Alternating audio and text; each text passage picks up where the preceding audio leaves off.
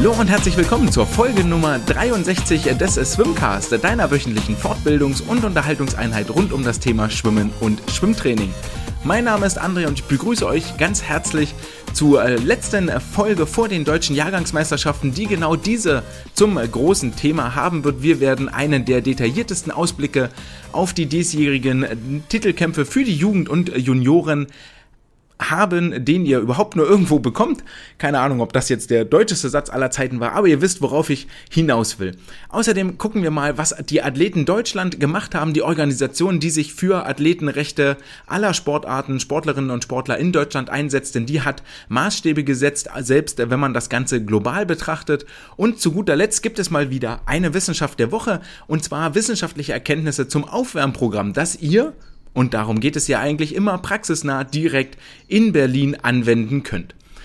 Doch wir starten nicht mit all diesen Themen, ohne dass ich vorher ein dickes Danke an alle ausrichten kann, die dieses Projekt sowohl durch nette Worte als auch durch Taten unterstützen. Und davon haben mich auch in der letzten Woche wieder einige erreicht. Das bedeutet mir wirklich viel und vor allen Dingen freut mich und macht mich glücklich und zufrieden, dass ihr euch dort draußen unterhalten fühlt. Das zeigt es mir auch, wenn ich jede Woche auf die Zuhörerzahlen blicke, dass ihr mir wohlgesonnen seid und auch gerne bei der Stange bleibt. Das ist schön.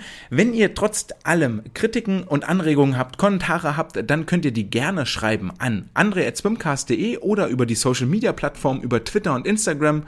Und wer sich äh, vielleicht etwas mehr an den Server oder Reisekosten beteiligen möchte, der kann gerne eine kleine Spende hinterlassen an swimcast.paypal.de. Damit nun auch genug der Vorrede. Lasst uns äh, starten, ohne dass wir noch mehr Zeit verplempern, denn die ist sowieso kostbar und knapp. Wir beginnen mit den News der vergangenen sieben Tage. Und wie bereits angekündigt, Athletin Deutschland soll unser erstes Thema sein, denn am vergangenen Montag, also heute vor fünf Tagen, wenn ihr das am Freitag hört, was war Montag für ein Tag? Heute ist der 20., 19., 18, 17, am 16. Mai hat Athleten Deutschland eine Anlaufstelle für die Opfer von psychischer, physischer und oder sexueller Gewalt eröffnet. Eine Anlaufstelle, die für betroffene Sportlerinnen und Sportler da ist, erreichbar ist und ähm, ein Angebot bietet, um dort juristische und therapeutische Hilfe sowie Begleitung auf den nächsten Schritten zu erhalten. Und Athleten Deutschland ist da schon sehr, sehr oft auffällig geworden. Nicht nur, ähm, in, also vor allen Dingen durch ihr Engagement für ein äh, Zentrum für Safe Sport, als auch jetzt als Vertreter für die Athletenbelange im deutschen Sport eine wie man, glaube ich, durchaus sagen kann, weltweit einmalige Organisation, wo viele, viele Nationen neidisch hier in die Republik schauen und ähm, da sehr, sehr sich viel abgucken an dem, wie hier gearbeitet wird äh, von Athleten Deutschland. Von Athleten Deutschland ist auch vor einiger Zeit mal eine Umfrage mit initiiert worden, die hier auch mal be, Thema war. Da ging es um das große Thema, wie viele Sportlerinnen und Sportler haben denn im Laufe ihrer Karriere Gewalt in irgendeiner Art und Weise erfahren. Und das waren erschreckend, erschreckend hohe Zahlen. Das muss man wirklich ganz klar so deutlich sagen, die dort zutage gefördert worden sind. Und auf dieser Studie, Safe Sport hieß sie, glaube ich, damals ähm, im Auftrag von der Deutschen Sporthochschule Köln mit durchgeführt durchgeführt. Ähm, Im Zuge dessen haben all diese Bestrebungen ein Fundament erhalten für diese Anlaufstelle, auch für die Opfer von Gewalt und für das sportunabhängige und institutionsunabhängige. Das ist der entscheidende Clou an der Sache. Institutionsunabhängige Zentrum für Safe Sport, das also nicht in irgendwelche Verbandsstrukturen, in Abhängigkeiten und Bedingungen eingebunden ist, sondern wirklich ähm, neutral arbeiten kann. Das Ganze tut diese Anlaufstelle nicht, die ganz klar für sich auch kommuniziert, dass sie parteiisch ist und zwar auf Seiten der sich meldenden Sportlerinnen und Sportler steht. Warum ist das Ganze überhaupt notwendig? Ähm, hier kursiert eine Zahl, die von Athleten Deutschland kommuniziert wird, und zwar melden sich seit Oktober 2020 jeden Monat ein bis zwei betroffene Kadersportlerinnen oder Kadersportler, die von sexuellem Missbrauch betroffen sind. Und das ist das sind mindestens zwei Betroffene zu viel, die sich dort monatlich melden. Diese Zahl muss bei Null liegen und diese Sportlerinnen, Sportler, Athletinnen, Athleten, wenn ihr euch dort selber jetzt auch angesprochen fühlt, ihr habt jetzt mit der Anlaufstelle für Opfer, die von Athleten Deutschland ähm, eingerichtet wurde, jetzt endlich eine, einen Ort, wo ihr euch hinwenden könnt, wenn ihr Probleme habt. Das Unterschied zum Zentrum für Safe Sport ähm, ist äh, vor allen Dingen dahingehend begründet, dass es hier um Einzelfälle geht, die juristisch und therapeutisch begleitet werden sollen, wohingegen es bei dem Zentrum für Safe Sport darum geht, systemische Defizite im Sportbereich aufzuarbeiten. Also systemische Defizite ist dann sowas, dass auf Sportlerseiten immer eine Abhängigkeit besteht vom Trainer, vom Verband, von den Funktionären, um eben einen Kaderstatus zu bekommen, um für Wettkämpfe gemeldet zu werden, um gefördert zu werden. Und ähm, all diese Sachen sollen durch das Zentrum Safe Sport aufgearbeitet werden. Hier bei der Anlaufstelle für die Opfer von Gewalt geht es wirklich um das einzelne Opfer, dem geholfen werden soll, dass durch ähm, eine psychologische Betreuung auch äh, dem dort geholfen werden soll und der dort Gehör findet. Wenn ihr euch selber jetzt angesprochen fühlt und sagt, ey, ich habe ja auch komische Sachen in meinem Umfeld oder mit mir selber, die vielleicht passieren, die nicht passieren sollen, die mir missfallen. Ähm, ich werde geschlagen, ich werde komisch angefasst, ich werde gemobbt, ich werde von meinem Trainer ähm, nicht wahrgenommen und wirklich, ja, gemobbt trifft das schon sehr gut oder noch, noch darüber hinaus permanent vor der Gruppe bloßgestellt, dann könnt ihr euch gerne per Telefon an diese Anlaufstelle wenden unter der 0800 90 90 444 Erreichbar ist diese Stelle, ich glaube, zweimal die Woche, Montag und Donnerstag, irgend sowas 11 bis 14 Uhr. Guckt dort gerne mal nach bei Athleten Deutschland oder anlauf-gegen-gewalt.org. Oder ihr schreibt eine E-Mail an kontakt@anlauf-gegen-gewalt.org. Großartige Institution und wieder ein Schritt mehr dahin, die Athleten mündiger zu machen und ähm, den Athletinnen und Athleten auch zu helfen. Wirklich Chapeau und Hut ab vor dem, was Athleten Deutschland in den letzten Jahren dabei ist, in die Wege zu leiten für die Kadersportler und Sportlerinnen. Ebenfalls für die Kadersportler und Sportlerinnen geht es in Australien zur Sache. Dort haben am Mittwoch die WM-Trials äh, begonnen, die für alle, die vielleicht die Zeit haben, ähm, auf Amazon Prime zu sehen sind. Und zwar immer um 10.30 Uhr deutscher Zeit finden hier die Finalläufe statt. Also schaltet äh, gerne mal ein. Es ist äh, wirklich sehr, sehr gut produziert. Da kann sich das deutsche Fernsehen und der deutsche Schwimmverband oder wer auch immer das organisiert und verwaltet, äh, noch einiges abschneiden und abgucken. Äh, durchaus ein Konzept, was ich mir auch hier für den deutschen Schwimmsport gerne wünschen würde. Und das bringt uns damit zum letzten Punkt aus der dieswöchigen News-Section. Ja, viel mehr ist dann nicht passiert, außer dass am vergangenen Wochenende noch Wettkämpfe im Wasser waren, veranstaltet und organisiert wurden. Und hier möchte ich vor allen Dingen zwei Wettbewerbe herausheben. Zum einen war in Darmstadt Marco Koch im Wasser, der über die 200 Meter Brust seine Strecke gewann und zwar in 2.15.88 auch gar nicht so langsam unterwegs war, eher so völlig aus der kalten hier eine sehr, sehr gute Zeit ins Wasser legte, was wohl dafür spricht, dass er auf einem ganz guten Wege ist, sich Richtung Europameisterschaften vorzubereiten. Des Weiteren war Jessica Felsner bei den NRW-Meisterschaften in Wuppertal im Wasser über die 50 Meter Freistil, schwamm sie in 25,48, nur 18 Achthundertstel langsamer als bei ihrem äh, Start für die WM-Qualifikation in Berlin. Und ebenfalls war in Wuppertal Christoph Fildebrand im Wasser, der zwar offiziell schon die Badehose an den Nagel gehangen hat, ehemals für die SSG Samax Ritter gestartet ist und jetzt für Aqua Köln hier über die 50 Meter Freistil auf dem Startblock stand. Das Thema Wettkämpfe leitet uns auch ganz elegant rüber zum Highlight in der nächsten Woche, nämlich den deutschen Jahrgangsmeisterschaften in Berlin von Dienstag, dem 24. Mai bis einschließlich Samstag, den 28. Mai, werden die ähm, schnellsten Jugendschwimmer Deutschlands in der Schwimm- und Sprunghalle am Europapark um die Wette schwimmen und um die deutschen Jahrgangsmeistertitel kämpfen. In dem nun folgenden Ausblick werden wir uns jeden Jahrgang einzeln einmal angucken, vornehmen, dort ähm, jeweils nach männlich und weiblich äh, getrennt. Mal schauen, wer sind denn so die Allrounder, die für Schlagzeilen sorgen werden, wer hat möglicherweise Chancen auf einen neuen deutschen Altersklassenrekord und wer hat eventuell Chancen, das meiste Edelmetall einzuheimsen oder über eine Lage derart zu dominieren, dass er sowohl die 50 als auch die 100 und die 200 Meter für sich entscheiden können wird. Wir arbeiten uns hier in den Jahrgängen von jung nach alt vor. Das heißt, wir beginnen mit dem Jahrgang 2009 bei den Jungs und Mädchen, dem Jahrgang, der noch nicht mal vor zwei Monaten bei den deutschen Meisterschaften im Schwimmmehrkampf in Dortmund, im Dortmunder Südbad auf ähm, Wettkampfbecken unterwegs gewesen ist und jetzt schon direkt auf die nächstgrößere Bühne gehoben wird. Und die große Frage, die hier eigentlich über allem schwebt, ist, ob wir Zeuge werden, den ersten ja, Jahrgangstitel der weiblichen Version von Johannes Hinze sehen werden. Und äh, da fällt der Blick sofort auf Alina Bajewich von der TB Erlangen, die äh, mit einem Allrounder-Programm zu überzeugen weiß und über ganz, ganz viele Strecken als topgesetzte Athletin auf den Startblock steigen wird. Und zwar führt sie nicht nur die Bestenliste an über die 400, 800 und 1500 Meter Freistil, sondern zusätzlich auch noch über die 100 und 200 Rücken, über die 100 und 200 Meter Delfin und die 200 und 400 Meter Lagen. Ihr hört also schon raus, Alina fühlt sich auf den langen Strecken sehr, sehr wohl und zu Hause auf den kurzen Sprintstrecken noch gar nicht. Das ist aber auch gar kein Muss. Es ist, wie es ist. Wer jetzt hier über insgesamt, wie viel sind das? 2, 4, 6, über insgesamt neun Strecken als topgesetzte Sportlerin nach Berlin reist, hat sowieso schon ein bisschen Druck und Erwartungshaltung zu erfüllen. Prinzipiell, wenn man jetzt einen Blick auf das Wettkampfprogramm wirft, bin ich der Meinung, kann sie auch über alle Strecken auf den äh, Startblock steigen und gemeldet werden.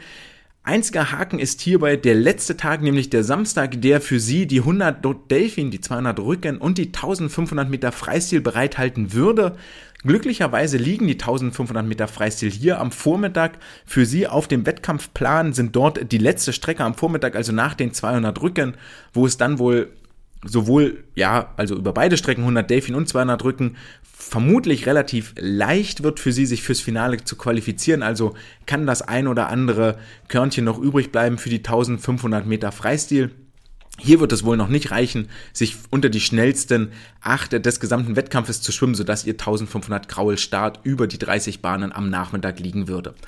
Glück für Alina also, sie könnte sich die Goldmedaille über die 1500 am Vormittag abholen und dann Nachmittag im Finale über die 100 Delfin und die 200 Meter Rücken antreten. Kämpft damit auch über die 50 Meter Delfin um das Delfin Triple, Triple vor allen Dingen gegen Nora Böhlicke, die über die 50 Meter im Moment noch 300 vor Alina führt, also könnte es sogar noch eine Medaille mehr werden für sie. Ebenfalls dominieren könnte Helena Jurak über die 50, 100 und 200 Meter Delfin von der SG Region Karl, äh, nicht Delfin, sondern Freistil von der SG Region Karlsruhe, so dass wir damit auch schon eigentlich alle äh, Goldmedaillen vergeben haben an Helena Jurak und Alina Bajewich, bleiben noch drei 50 Meter Gold. Ne, haben wir nicht. Die Bruststrecken haben wir komplett außen vor gelassen. Äh, vergesst den letzten Satz, den ich äh, gesagt habe. Also Helena Jurak geht als Topgesetzte über die 50, 100, 200 Freistil hier ins Becken. Und Alina Bajewich, den Namen haben wir schon mal gehört, auch im Zuge der deutschen Mehrkampf, äh, der Mehrkampfmeisterschaften im März, wo sie über die 200 Meter Delfin ihren deutschen Rekord unterboten hat, den sie bereits zweimal schon in diesem Jahr verbessern konnte, nämlich bei den Schwimmmehrkampfmeisterschaften und bei den vor zwei Wochen stattgefundenen süddeutschen Meisterschaften von daher können wir vielleicht sogar erwarten, dass er hier bei den deutschen Jahrgangsmeisterschaften nochmal ein wenig nach unten gedrückt wird. Gleiches vielleicht möglicherweise über die 100 Meter Delfin möglich, wobei es hier eine Sekunde Rückstand ist zum deutschen Rekord von Jara Riefstahl, die, der aus dem Jahr 2021 stammt. Kommen wir zur letzten Kategorie, nämlich den Schmucksammler und Spezialisten. Auch hier kommen wir um den Namen Alina Bajewich nicht drumrum, die, wie gerade schon aufgezählt, neunmal gewinnen kann. Aber der letzte Tag ist schon extrem tough und ich weiß jetzt nicht, da müsste man vermutlich sehr, sehr tief in die Historie einsteigen und ich würde da tatsächlich bei Johannes Hinze mal nachgucken. Wenn man nämlich einen Blick in die deutschen Rekordlisten wirft, dann sieht man, dass dieser Name dort wahnsinnig oft bei den Männern und Jungs auftaucht. Äh, er könnte zumindest so in meiner Erinnerung der einzige sein, der schon mal eine ähnliche Dominanz über eine derart breite äh, Lagenpalette an den Tag gelegt hat. Und Helena Jurak natürlich über die drei Graulstrecken 50, 100 Freistil kann sich hier als Spezialistin krönen und als Schmucksammlerin ähnliche, ja, über die Bruststrecken haben wir da keine Top-Favoritin, die in der Lage sein wird, sich alle drei Strecken für sich zu entscheiden. Damit sind wir bei den Mädchen durch und kommen zu den äh, Jungs aus dem Jahr 2009. Die 13-Jährigen, 12, 13-Jährigen, die jetzt hier in Berlin das erste Mal über Einzelstrecken sich aussuchen können, wo ihre Spezialdisziplin liegt. Aber wie das so ist, bei den jüngeren Jahrgängen gibt es ja häufig noch gar nicht diese eine Spezialisierung, sondern sehr viel mehr die Talente oder die ähm, biologisch Accelerierten, die dann über eine breite Streckenpalette dominieren und einer der Dominatoren könnte Larus Thiel von der SG Bayer werden, der über die 50, 100, 200 Meter Freistil als äh, Topgesetzter in den Wettbewerb startet, über die 50 Brust den zweiten Platz, 50 Rücken den zweiten Platz und über die 50 und 100 Meter Delfin ebenfalls als Topgesetzter hier in die Wettbewerbe reingeht. Damit äh, winken ihm möglicherweise fünf Jahrgangsmeistertitel plus zwei zweite Plätze, wobei hier im Gegensatz zu den Mädchen, wo wir gerade Alina Bajewic hatten, bei ihm der Fokus ganz, ganz klar auf den kurzen Sprintstrecken liegt. Ebenfalls vielseitig unterwegs ist Leander Tunk vom Bitterfelder SV, der über die 400 Lagen und die 50 Delfin als Drittplatzierter auf den Startblock steigen wird und die 100 Rücken und 200 Rücken jeweils als Topseed angreifen wird und Jannis Schmidt, der über die 200 und 400 Meter Lagen als Erstplatzierter in den Wettbewerb starten wird. Rekordjäger könnte sein Larus Thiel, der den äh, zwölf Jahre alten deutschen Rekord von Alexander Lohmer über die 50 Meter Freistil eventuell angreifen wird und verbessern können wird. Hier ist seine Entry Time, seine Meldezeit nur 900 langsamer als der deutsche Rekord und auch über die 100 Meter Freistil hängt er nur fünf Zehntel hinter dem deutschen Rekord von Alexander Lohmer aus dem Jahre 2010. Also nicht nur viele Medaillen, sondern auch zwei neue Einträge in die Rekordlisten können für Larus am Ende dieser Wettkampfwoche stehen. Wer sind die weiteren Schmucksammler und Spezialisten, die wir noch gar nicht genannt haben? Über die Bruststrecken ist das Arnold Zinoniev, den Namen habe ich jetzt bestimmt, Zinoviev, Arnold Zinoviev, der über die 50, 100 und 200 Meter Brust als Topgesetzter ins Becken springen wird von der SG Mittelfranken unterwegs und Jonas Lischke, der über die 200 Freistil, 400 Freistil, 1500 Freistil jeweils Medaillenchancen hat. 400 und 1500 als Erstplatzierter, 200 Freistil als Drittplatzierter in den Wettbewerb reinspringt und über die 800 Meter Freistil völlig überraschenderweise, wer die jetzt vermisst hat in der Aufzählung, gar nicht in den Top 25 gelistet ist. Nichtsdestotrotz könnte hier durchaus die ein oder andere Medaille für den Hamburger SC für Jonas Lischke rausspringen. Damit kommen wir einen Jahrgang älter zum Jahrgang 2008 und zwar hatten hier die Damen und Herren in den, im vergangenen Oktober ihren ersten Auftritt auf der deutschen Bühne und äh, da gab es einige Vielstarter und äh, Punktesammler, allen voran Fiona Annabel Kufal vom SC Wiesbaden, die sich jetzt auch im Verlauf des letzten halben Jahres endlich Instagram zugelegt hat, also reichlich verlinkt werden dürfte, auch bei der diesjährigen Ausgabe der Titelkämpfe. Denn nachdem sie im letzten Jahr den zweiten Platz bei der individuellen Wertung der erfolgreichsten, besten Schwimmerinnen belegt hatte, Lisa Marie Finger, die auch in diesem Jahr dabei ist, wird, äh, hatte den ersten Platz geholt, hat dieses Jahr aber gar nicht so viele Starts, deswegen ist Fiona hier vermutlich neben Alina Bajewich die absolute Top-Favoritin für den Titel erfolgreichste Medaillensammlerin oder erfolgreichste Sportlerin, wenn man das so nennen will. Denn sie geht über die 100, 200 und 400 Meter Freistil als Top-Platzierte in die Wett Wettbewerbe rein, ebenso über die 400 Meter Lagen, zeigt dann ihre Vielseitigkeit bis hoch zur langen Strecke 1500 Meter Freistil belegt sie aktuell Platz 2 in der besten Liste. Über die 50 Freistil ist sie die drittplatzierte und über die 100 und 200 Meter Brust ebenfalls die drittplatzierte Sportlerin in ihrem Jahrgang.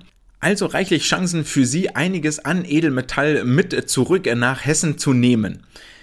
Viel weitere Allrounderinnen gibt es dann auch gar nicht im Jahrgang 2008, was etwas überraschend ist, weil wie gesagt, die jüngeren Jahrgänge sind eigentlich die, die sich noch sehr, sehr breit aufstellen, die häufig von einer biologischen Acceleration leben, wo also der ein oder andere schon etwas weiterentwickelt ist als äh, die Konkurrenz oder über ein sehr, sehr dominantes Wassergefühl sich einen derartigen Vorteil erschwimmt, den die Konkurrenz noch nicht auftrainiert hat oder aufholen kann. Dennoch sind es einige Spezialistinnen, die wohl für Schlagzeilen sorgen dürften. Dazu gehört Laura Marie Blumenthal-Hass, die über die 800 und 1500 Meter Freistil als Favoritin ins Wettkampfbecken springen wird.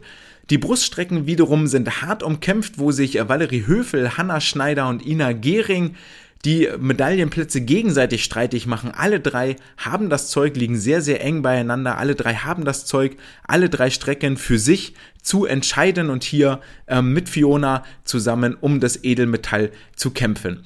Eva Zurbrücke aus Dresden ist die Top-Platzierte über alle Rückenstrecken. Allerdings bekommt sie harte Konkurrenz von Nerea Gutierrez, die jeweils nur ganz, ganz knapp dahinter liegt. Und Jara Riefstahl aus Chemnitz ist die Top-Platzierte über alle Delfin-Strecken, könnte hier also auch ähnlich wie Eva Zurbrücke oder eine der Brustdamen das Triple holen, sowohl die 50 als auch die 100 und 200 Meter gewinnen.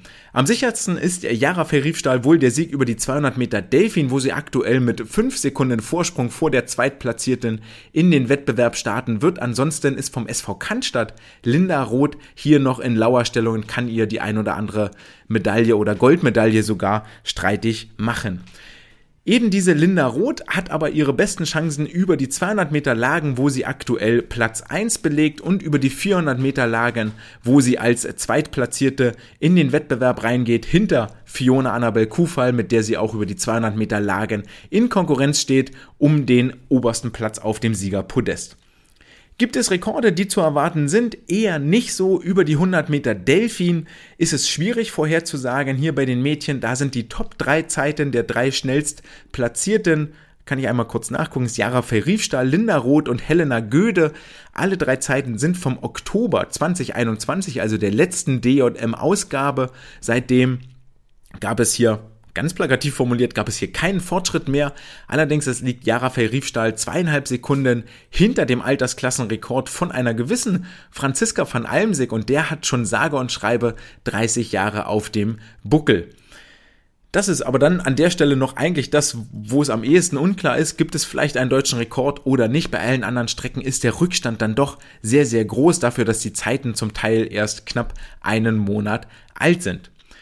Kommen wir damit zu den äh, Männern, die, die, zu den Jungs, Jahrgang 2008, die auch wie die Mädchen im vergangenen Jahr ihren ersten Auftritt hatten und auch hier gab es einige Vielstarter, die sich duellierten und ganz äh, weit vorne und äh, dieses Jahr auch wieder im Fokus steht das Duell von äh, David Cicero gegen Leo Leverkus. Beide machten sich letztes Jahr den Titel streitig gegenseitig um den erfolgreichsten Schwimmer dieser deutschen Jahrgangsmeisterschaften. David Cicero holte die meisten Punkte, durfte sich damit über den ähm, weiß gar nicht mehr genau, was es gab, ehrlich gesagt, als Preis, aber durfte sich über einen kleinen Preis von Aquafil freuen.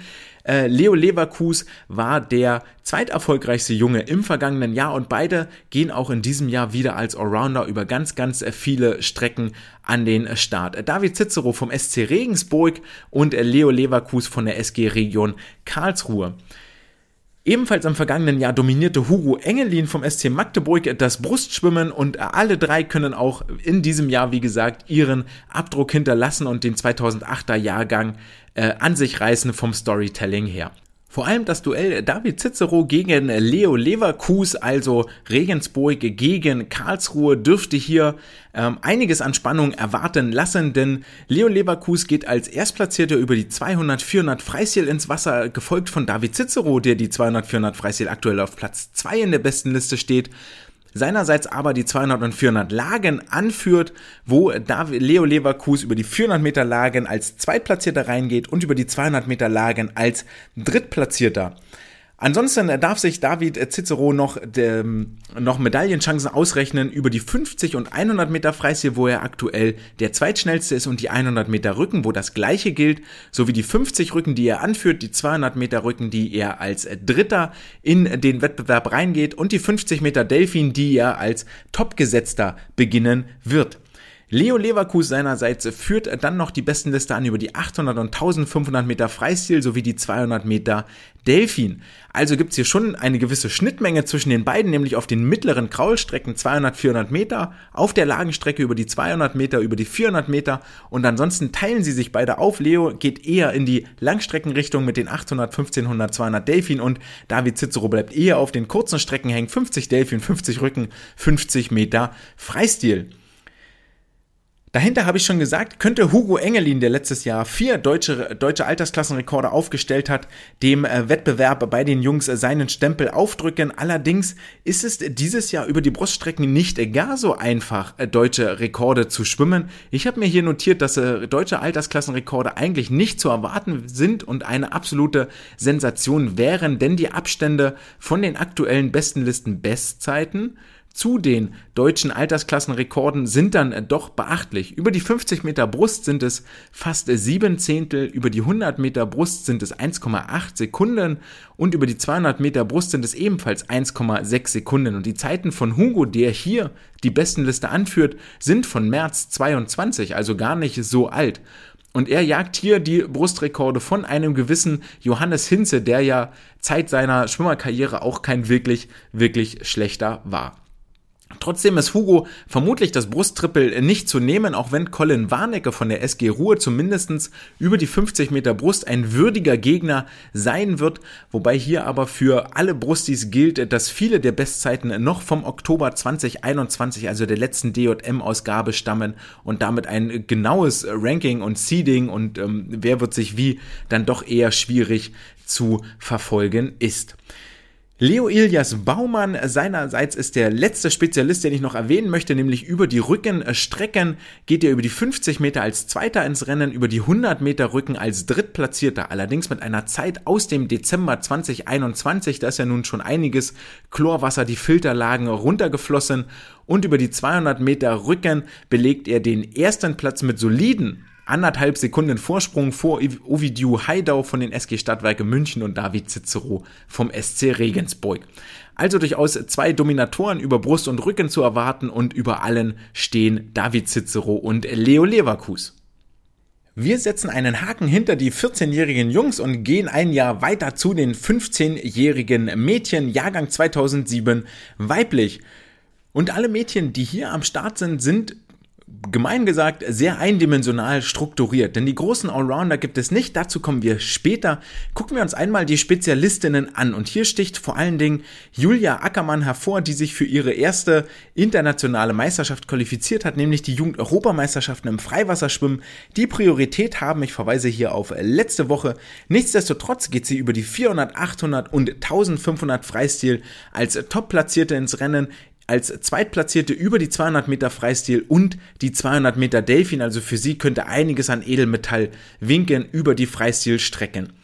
Die Bruststrecken werden zumindest wenn man den Setzlisten nachgeht, dominiert von Lena Ludwig, die über die 100 und 200 Meter Brust das Feld aktuell anführt und über die 50 Meter Brust als Zweitplatzierte gesetzt ist. Die Delfinstrecken wiederum werden von Fee Lukosch von der SG Ruhr angeführt und zwar über die 100 und 200 Meter und über die 50 Meter ist sie aktuell auf dem dritten Rang zu finden. Über die 100 und 200 Meter ist sie überraschenderweise immer noch auf Platz 1 der besten Liste, obwohl ihre Zeit von den vergangenen zurückliegenden deutschen Jahrgangsmeister stammt, Jahrgangsmeisterschaften stammt aus dem Oktober und hier durchaus mit Carla Hesmann und Sarah Selimovic keine ganz unbeschriebenen Blätter inzwischen schon unterwegs waren und im Mai bei den NRW-Meisterschaften nachlegen konnten. Dennoch ist das eher so ein Trend, der sich hier bei den äh, Mädchen äh, durchzieht. Äh, und zwar sind viele der Zeiten noch aus dem Oktober 21 in den besten Listen zu finden und die vergangenen sechs Monate haben sich dann offensichtlich trainingstechnisch darauf konzentriert, die Grundlagen zu legen und wirklich signifikante Fortschritte zu erarbeiten, die jetzt bei den deutschen Jahrgangsmeisterschaften ins Wasser gebracht werden sollen.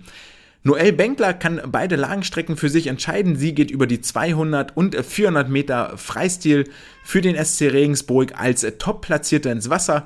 Wer jetzt wirklich ähm, Erbsenzählerei betreiben möchte, sagt Noel, geht über die 200 Lagen als Zweitplatzierte ins Rennen. Ja, das ist korrekt, aber nur mit einer Hundertstel Rückstand zu Sarah Selimovic von der SG Dortmund. Beide Zeiten stammen aber noch aus dem Oktober 21. Generell stammen sechs der sieben schnellsten Zeiten aus dem Jahre oder noch aus dem Oktober über die Lagenstrecken. Wer das nicht verstanden hat, also sechs der sieben Topzeiten über die 200 Meter Lagen sind von den vergangenen deutschen Jahrgangsmeisterschaften und das illustriert eigentlich ganz gut, wie schwierig es ist, hier vielleicht wirklich Vorhersagen zu treffen. Die Allrounderin, die über mehrere Strecken und Lagen nicht nur die Bestenliste anführt, sondern Medaillenchancen dann auch hat, ist Clara Sophie Bayerling von den Berliner Wasserratten, die sowohl über die 50 Meter Freistil als auch die 50 und 100 Meter Rücken als Favoritin ins Wasser springt, jeweils mit Zeiten aus dem Oktober 21, sowie auch über die 50 Meter Delfin als Zweitplatzierte ins Wasser hüpft und zwar mit einer Zeit aus dem Dezember 2021. Also da ist einiges an Fortschritt eigentlich auch zu erwarten und ähm, wir können davon ausgehen, dass sie noch das ein oder andere Edelmetall hier wohl einheimsen wird. Sind deutsche Altersklassenrekorde zu erwarten? Wie bereits erwähnt, schwierig zu beantworten. Alle Schwimmerinnen sind nicht stehen geblieben. Das sieht man an Noel Benkler, die sich über die 400 Meter Lagen verbessern konnte, über die 200 Meter Lagen, aber noch auf ihrer Zeit vom Oktober 21 steht, damit auch 5,5 Sekunden dem deutschen Rekord von Theresa Michalak hinterherhinkt. Und das ist das Bild, was sich auch über die anderen Strecken durchzieht. So ist es Sarah Selimovic von der SG Dortmund, die zwar als Top platzierte mit Zeiten aus April und Mai 22 hier ins Wasser springt, aber über die 100 Meter Freistil gute drei Sekunden dem Altersklassenrekord von Franzi van Almsig hinterher schwimmt und über die 200 Meter Freistil sogar 7,5 Sekunden dem deutschen Altersklassenrekord von Franzi hinterher schwimmt. Also es wäre sehr, sehr vermessen, wenn wir hier eine wirkliche Rekordflut erwarten würden, sondern auch ähnlich wie schon auch 2008 bei den Jungs eher eine absolute Sensation wenn wir hier eine neue Bestmarke sehen. Etwas anders gestaltet sich das äh, bei den äh, Männern oder bei den Jungs aus dem Jahr 2007. Hier können wir auch von mir aus gerne mit den Rekordjägern anfangen und zwar ist das äh, Suber Biltal ganz vorne zu nennen vom SV Cannstatt, wenn ich mich jetzt nicht irre. Ähm, ist er über die 100 Meter Brust nicht nur aktuell der Führende in der deutschen Bestenliste, sondern hält auch seit April 22 hier den deutschen Altersklassenrekord in 103 72 und schwimmt auch dem Rekord von Philipp Brandt über die 200 Meter Brust nur um drei Zehntel hinterher. Beide Zeiten aus dem April 22, hier in 221,85 führt er die Bestenliste an, fast drei Sekunden vor dem zweitplatzierten Jan Malte Gräfe und nur drei Zehntel hinter dem Rekord von Philipp Brandt. Über die 50 Meter Brust ist es eine halbe Sekunde hinter dem Rekord von Michael Raje, den er von der SSG Samax Ritter im Oktober 21 aufgestellt hatte. Mal gucken, ob Suber hier rankommt. Und damit haben wir auch direkt rausgefunden, dass er der absolute Favorit über die Bruststrecken ist. Über die 50, 100, 200 jeweils der Top-Platzierte gefolgt von über die 50, 100 und 200 Meter und das dann schon eine sehr seltene Kombi vom SV Olympia Rostock, der schon gerade erwähnte Jan Malte Gräfe. Also sehen wir hier möglicherweise über drei Strecken dreimal den gleichen Sieger und Zweitplatzierten.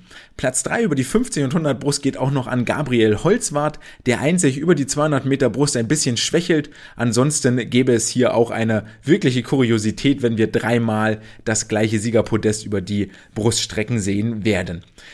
Ebenfalls als Spezialist kann man wohl Tobi Guzell vom SSF Bonn bezeichnen, der die 50 und 200 Meter Rücken als Top-Platzierter ins Wasser springt und über die 100 Meter Rücken auf Rang Nummer 2 hinter Finn Jona Neuwirth von den Berliner Wasserratten starten wird, wobei hier beide über die 100 Meter Rücken mit ihren Bestzeiten aus dem April 22 nur 19 Hundertstel trennen.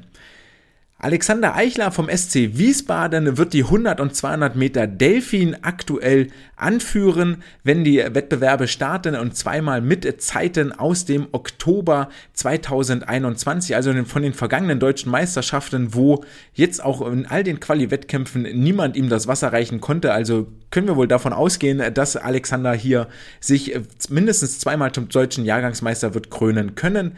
Über die 50 Meter Delfin ist, liegt er aktuell auf Platz 6, allerdings auch, ihr ahnt es schon, mit einer Zeit aus dem Oktober 21. Gleiches gilt für Daniel Ohlenberg, der auf Platz 3 liegt über die 50 Meter Delfin mit einer Zeit vom Oktober, sich aber zusammen mit Limaris Dix als Allrounder an diesem Jahrgang auszeichnen kann. Daniel Ohlenberg von jetzt aktuell VfL Osnabrück, ich glaube, er kommt vom TSV Bruchhausen-Filsen, wenn ich mich nicht ganz irre, hat, ist aber zum äh, Stützpunkt oder zu besseren Trainingsbedingungen nach Osnabrück gewechselt und führt die besten Liste an über die 200 Meter Freistil sowie die 200 und 400 Meter Lagen und belegt außerdem den zweiten Platz über die 100 Freistil und 100 Delfin und den dritten Platz über die 50 Meter Delfin. Also nicht nur viele Starts, sondern auch viele Lagen für ihn auf dem Programm. Limaris Dix seinerzeit Seinerseits führt die 50 und 100 Freistilliste an mit Zeiten aus dem Oktober 21. Über die 200 Freistil ist er Dritter, über die 50 Rücken Dritter und über die 50 Meter Delfin ebenfalls als Erster geführt. Also auch für ihn geht es darum, eine gewisse Vielseitigkeit unter Beweis zu stellen und sich als Medaillensammler im 2007er Jahrgang zu profilieren. Das führt uns zum Jahrgang 2006 der Damen, dem ersten Jahrgang, der bei den Jugend-Europameisterschaften teilnehmen darf im wunderschönen Ottopeni in Rumänien, wie wir letzte Woche gelernt haben, ein kleines Örtchen vor den Toren von Bukarest.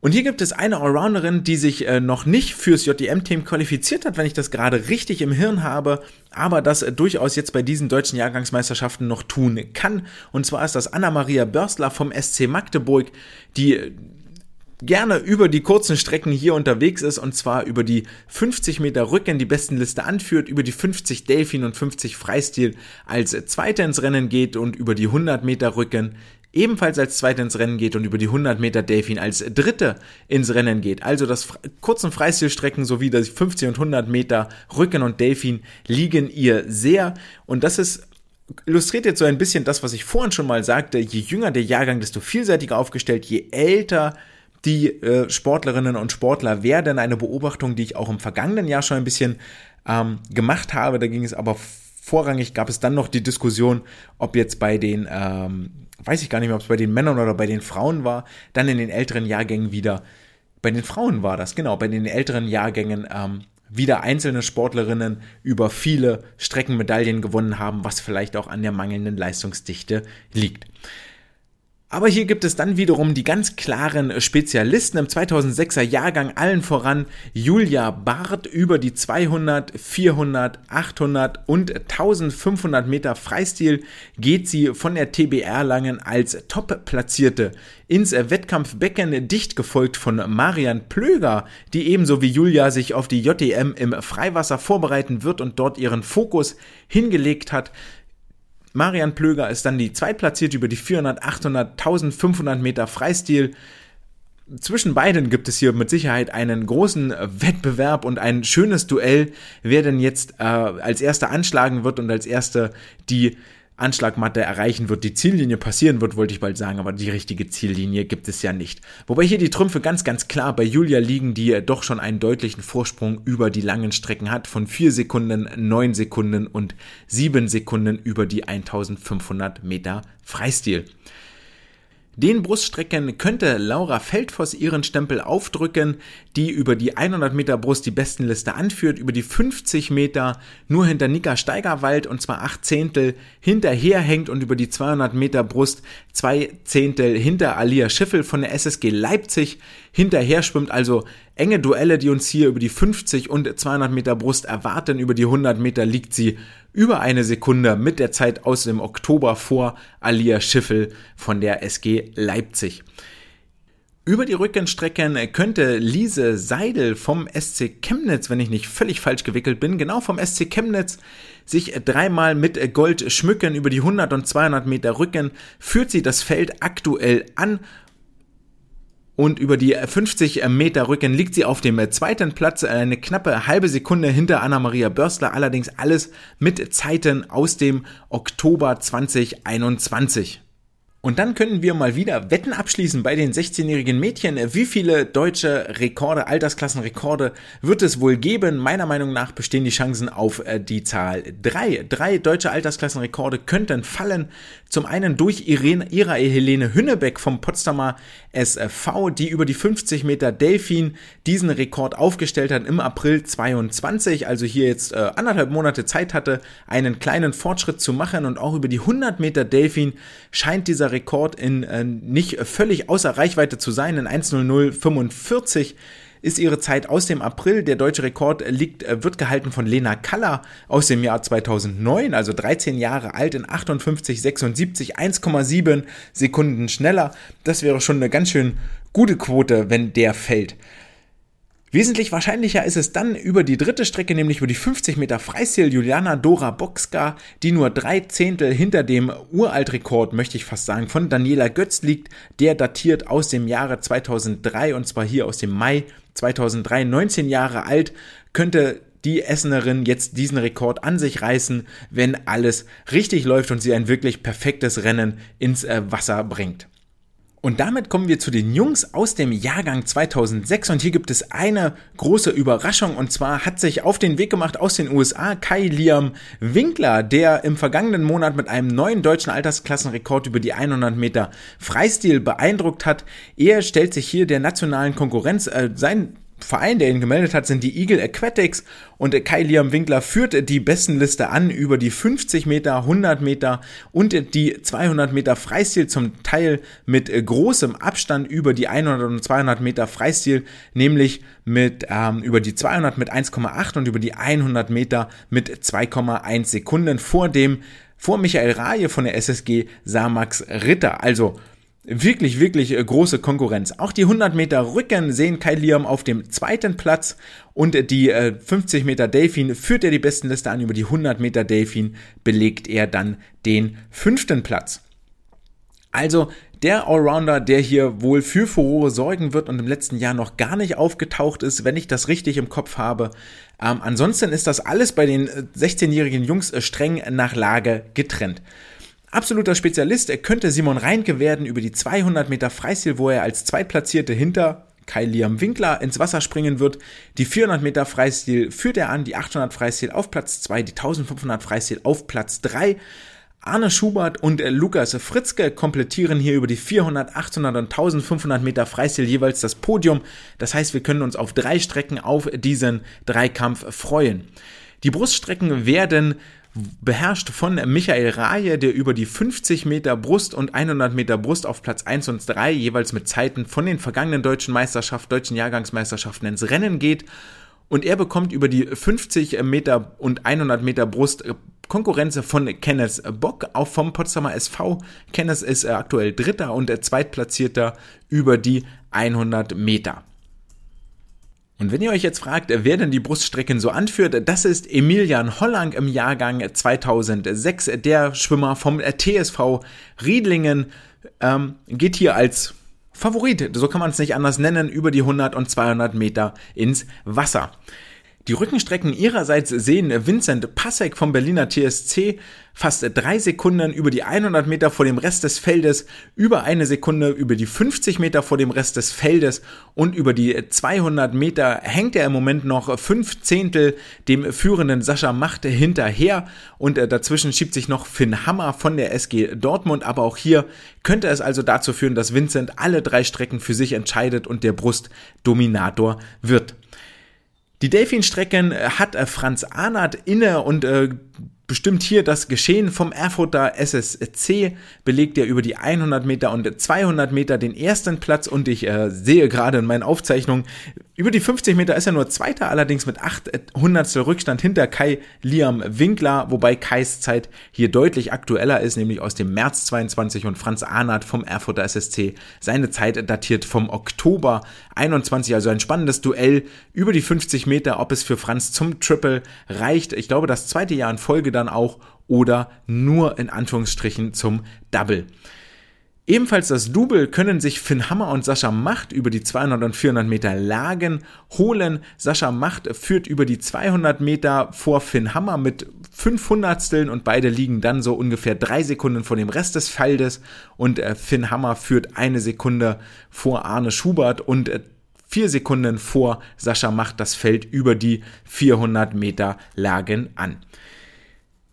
Kommen wir zu den Rekordschwimmern und hier stehen die Bruststrecken im Fokus. Michael Raje liegt über die 50 Meter Brust aktuell nur drei Zehntel hinter dem deutschen Rekord aus dem Jahr 2016, der von einem gewissen Fabian Schwingenschlögel gehalten wird, sowie Emilian Hollang, der seinen eigenen deutschen Altersklassenrekord über die 200 Meter Brust jagt, der aus dem Mai 22, also von den süddeutschen Meisterschaften Genau, von den süddeutschen Meisterschaften datiert in 2017 62 und auch über die 100 Meter Brust schwimmt Emilian nur vier Zehntel dem deutschen Altersklassenrekord von Paul Wichhusen hinterher, den dieser damals noch 2009 im Schatten der Wunderanzüge, der Superanzüge aufgestellt hatte.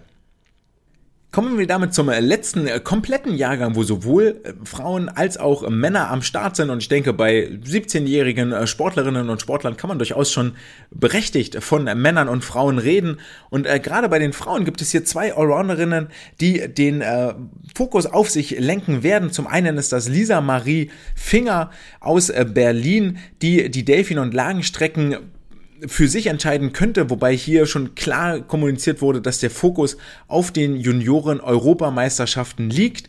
Und äh, dann gibt es noch ähm, Saskia Blasius vom TSV Neustadt, Neustadt, die über die Brust- und Lagenstrecken ebenfalls ihren Stempel, ihren Fußabdruck hinterlassen kann.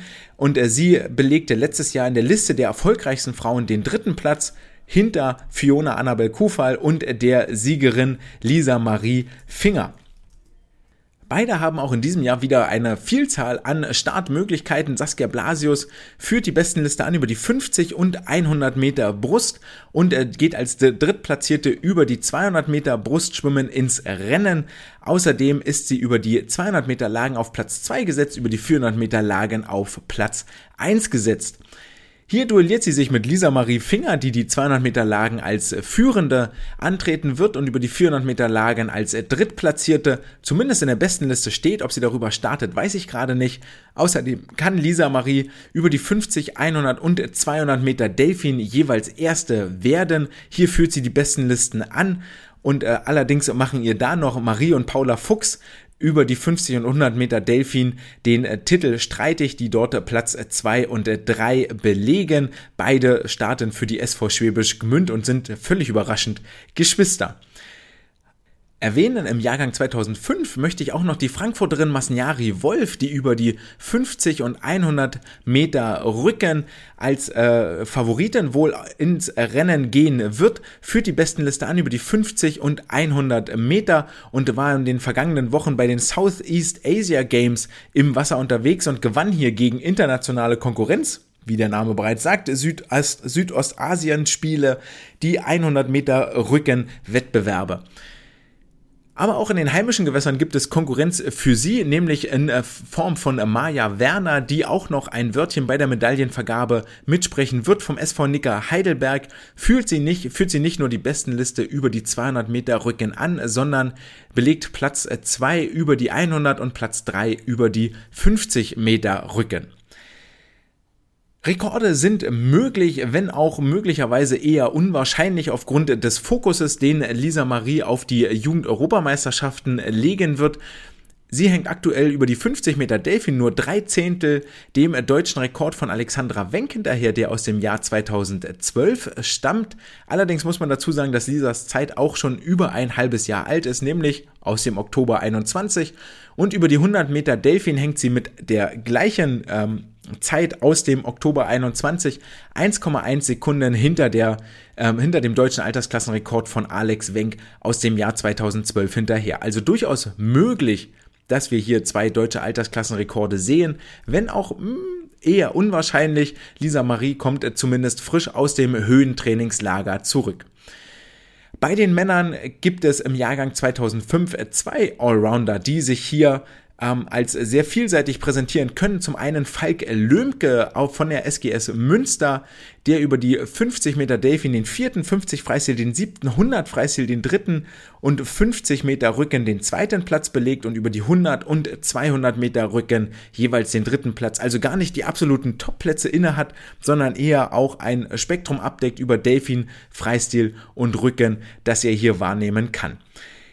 Ebenso kann sich Finn Wendland äh, zu Recht das äh, Abzeichen der Vielseitigkeit ans Revier heften mit insgesamt zwölf Qualifikationszeiten. Davon der Fokus ganz klar auf den Bruststrecken, wo er die 100 Meter anführt, die 200 Meter als Zweiter ähm, in der besten Liste geführt wird und über die 50 Meter als Dritter geführt wird für die SG Räten Saarstedt am Start.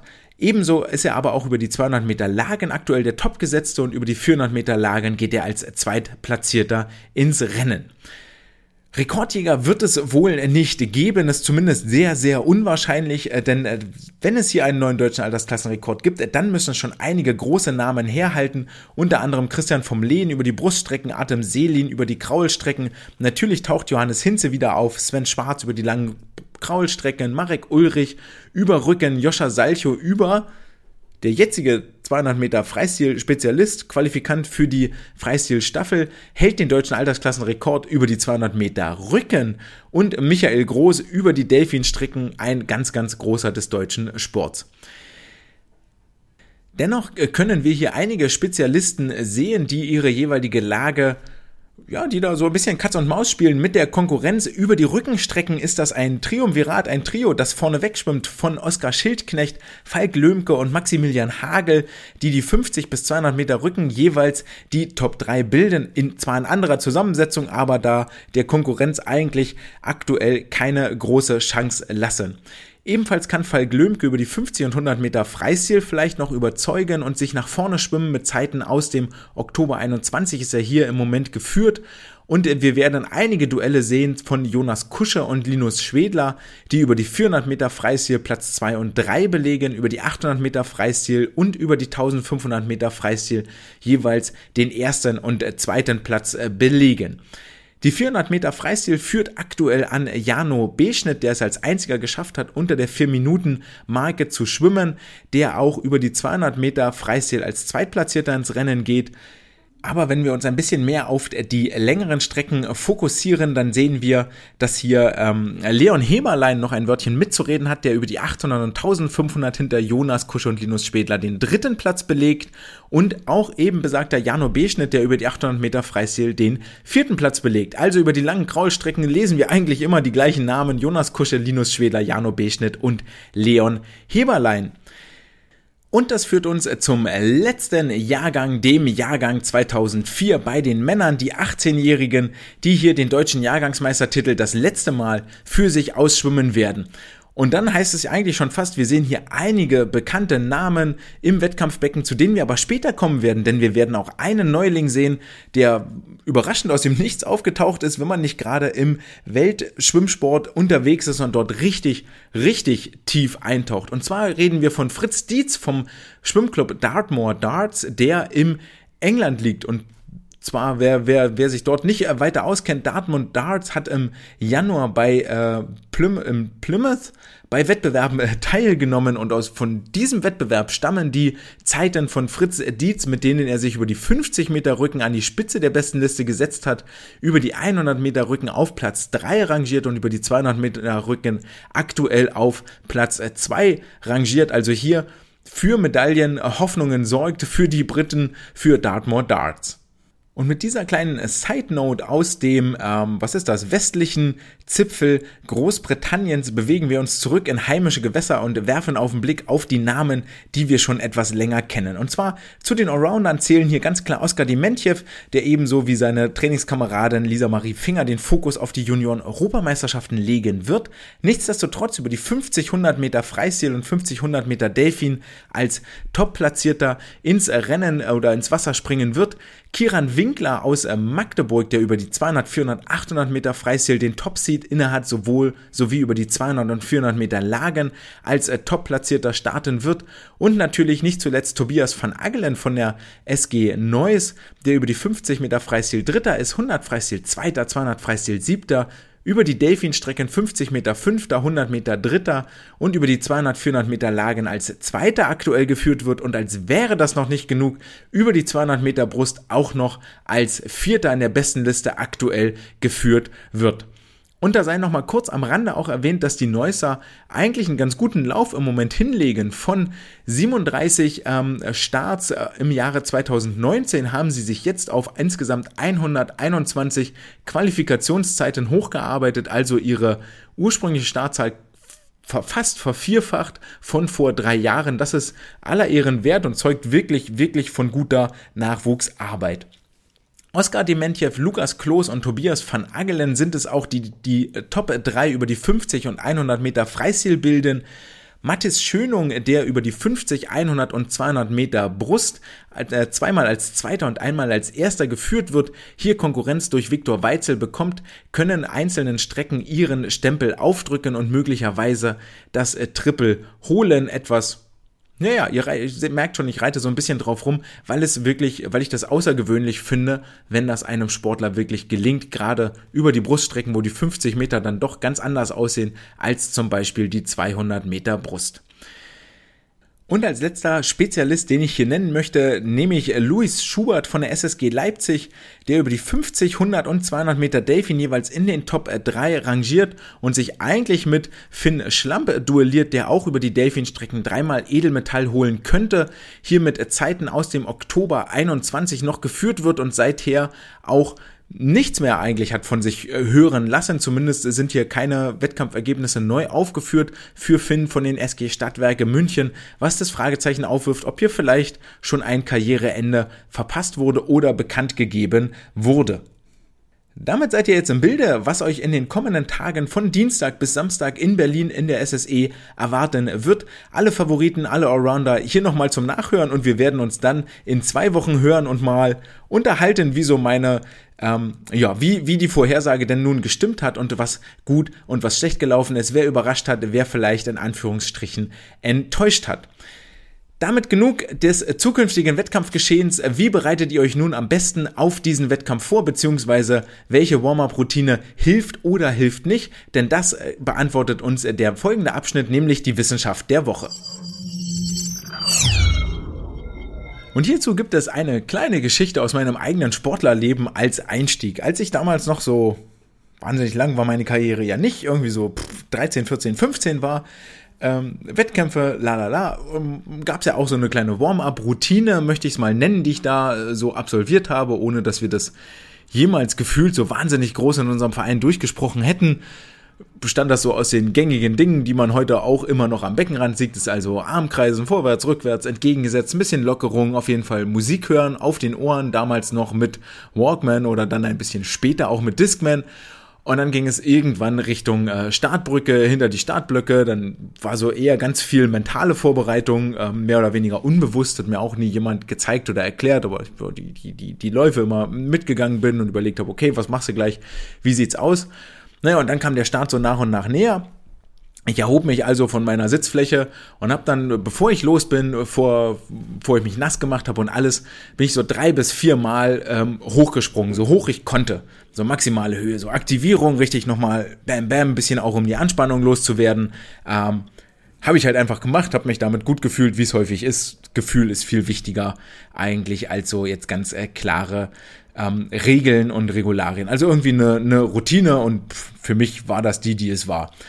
Hat jetzt den Eindruck, das hat mir nicht geschadet, so, aber die Frage ist äh, natürlich auch, ähm, hat es mir denn überhaupt geholfen? Und was wir inzwischen aus den vergangenen äh, Folgen wissen und aus den Dingen, die wir schon zum Thema Energie und Erwärmung gelernt haben, dann wissen wir, dass mit diesen Sprüngen und dem bisschen Armkreisen so die 200 Rücken nicht optimal vorbereitet sind. Ne? Da startet halt gar nichts, was so den Stoffwechselprozesse äh, angeht, von dem, was ich hier aus meiner Routine gerade geschildert habe. Aber äh, diese Sprünge sind eigentlich jetzt gerade der Punkt, um den es geht, denn die Frage, die sich hier stellt oder die sich hier Forscher der Universität von Granada gestellt haben, in einem Paper veröffentlicht im April 22, ist, does jumping conducted before the swimming start illicit underwater? Also auf Deutsch übersetzt, sorgen Sprünge vor dem Start dafür, dass die Unterwasserphase, Tauchphase schneller wird. Oder mit anderen Worten auf mich bezogen, habe ich denn, wenn ich schon nichts fürs Schwimmen jetzt wirklich getan habe, habe ich denn wenigstens etwas für meine Tauchphase getan? Und die Forscher haben sich hier drei Wissenschaftsfragen gestellt, drei Forschungsfragen gestellt. Zum einen haben Sprungübungen einen Effekt auf, den, äh, auf die Tauchphase, auf die Delfinbeinbewegung unter Wasser und die zugehörigen kinematischen Variablen, also Frequenz hier namentlich. Dann als zweites gibt es Unterschiede zwischen Männern und Frauen. Und als drittes zeigen Teilnehmer mit einer zeigen stärkere Teilnehmer eine größere PAPE. Und PAPE steht für Post-Activation Performance Enhancement. Also äh, äh, nach Aktivierung, nach den Sprüngen zeigen die vielleicht eine größere ähm, Leistungssteigerung. Je stärker du bist, desto größer ist deine Leistungssteigerung, ist hier quasi so die unterliegende Theorie und These. Und dafür haben sie nicht etwa ein, zwei oder drei Schwimmerinnen und Schwimmer genommen, sondern insgesamt 92 äh, Jahrgangsschwimmer mit nationalem Niveau. Und auch hier erkennt ihr vielleicht Parallelen zu dem, was uns in der nächsten Woche erwartet und was die Forscherinnen und Forscher hier gemacht haben. Diese 92 Jahrgangsschwimmer, Schwimmerinnen haben sie in eine Interventions- und Kontrollgruppe eingeteilt. 57 haben hierbei an der Intervention mit den äh, Sprüngen teilgenommen und 35 bildeten die Kontrollgruppe. Das Ganze haben sie wie folgt gemacht. Sie haben die Kontrollgruppe zweimal 15 Meter Delfinbeine tauchen lassen mit jeweils 15 Minuten Pause dazwischen.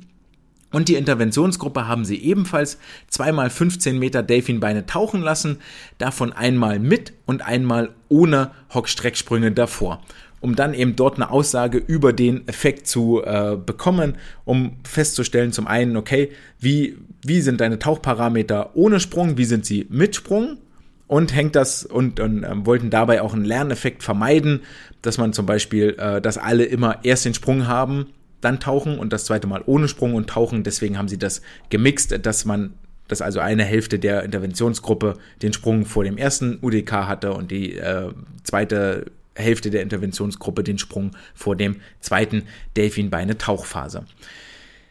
Die Sprünge waren wie folgt, es waren insgesamt vier Sprünge mit maximaler Höhe und dabei Anhocken der Knie. Also relativ einfach gemacht von der, äh, von der Durchführung her und vom Experiment her. Und entsprechend kurz halten wir auch die Auswertung, weil die kann man nämlich auch ziemlich kurz fassen. Die Frage, die sich stellt, ist, was passiert jetzt mit der Abstoßgeschwindigkeit, der Durchschnittsgeschwindigkeit, Maximal-, Minimalgeschwindigkeit und der Frequenz? Und ihr dürft alle mal kurz in euch gehen, wenn da jetzt so vier Sprünge vor dem äh, Start gemacht werden. Wie wirkt sich das jetzt auf die entsprechenden Parameter aus?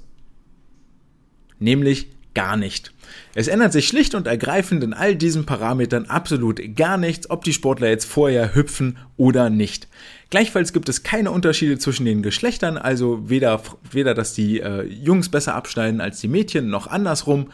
Ebenfalls äh, gibt es im äh, PAPE, in diesem Post-Activation Performance Enhancement, gibt es auch keinen Unterschied, äh, dass jetzt stärkere Schwimmerinnen und Schwimmer dort einen größeren Effekt zeigen oder einen kleineren, nämlich alle zeigen gar keinen Effekt. Das heißt, was wir hieraus eigentlich lernen, ist, dass vier explosive Sprünge vor dem Start absolut gar keinen Einfluss haben auf die Tauchphase.